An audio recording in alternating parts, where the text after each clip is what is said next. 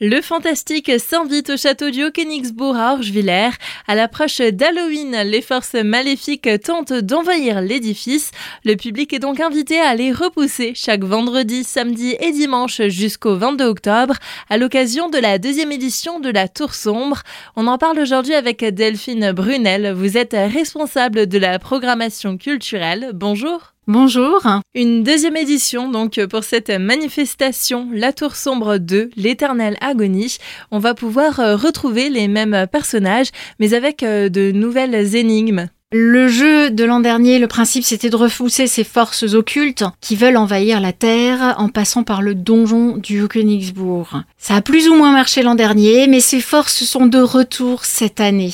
À l'approche d'Halloween, on commence à les entendre. Donc on invite tous les participants qui veulent résoudre cette enquête des énigmes pour repousser ces forces parce que sinon c'est vraiment la fin de la Terre. Un jeu qui nous fera plonger dans l'aventure. On est entre l'escape game et les énigmes à résoudre dans un espace clos qui va être le donjon. Et aussi, on est sur les codes de la murder party, du jeu grandeur nature, puisqu'on a une équipe de personnages dans une ambiance des années 30 qui sont là et qui font jouer, qui mettent en scène. On rentre dans un univers. Alors pourquoi des personnages des années 30 Parce que c'est une époque où on adore le paranormal. Les tables tournent, on communique avec les morts et on sait aussi Guillaume II aimait beaucoup aussi tout ce qui était paranormal. Donc on a un peu tiré ce fil et on va rencontrer encore d'autres fantômes du Haut-Königsbourg. Il est possible de participer à ce jeu jusqu'à 8 personnes. Quelques informations pratiques quand même à se noter. Donc ça se déroule dans le donjon qui est habituellement fermé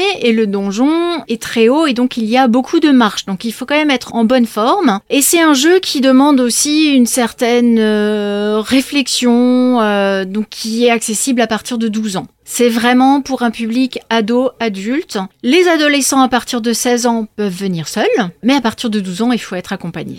On vous conseille aussi d'avoir de quoi écrire, de quoi noter, parce qu'il y aura des petits schémas à faire, des choses à résoudre, donc vaut mieux avoir de quoi noter, de vous habiller aussi chaudement s'il commence à faire un petit peu frisqué, on ne sait pas, et de vous armer de votre courage, puisque c'est quand même la période d'Halloween. Une autre proposition, là aussi destinée à un public ado-adulte, c'est une visite thématique médiévale et fantastique.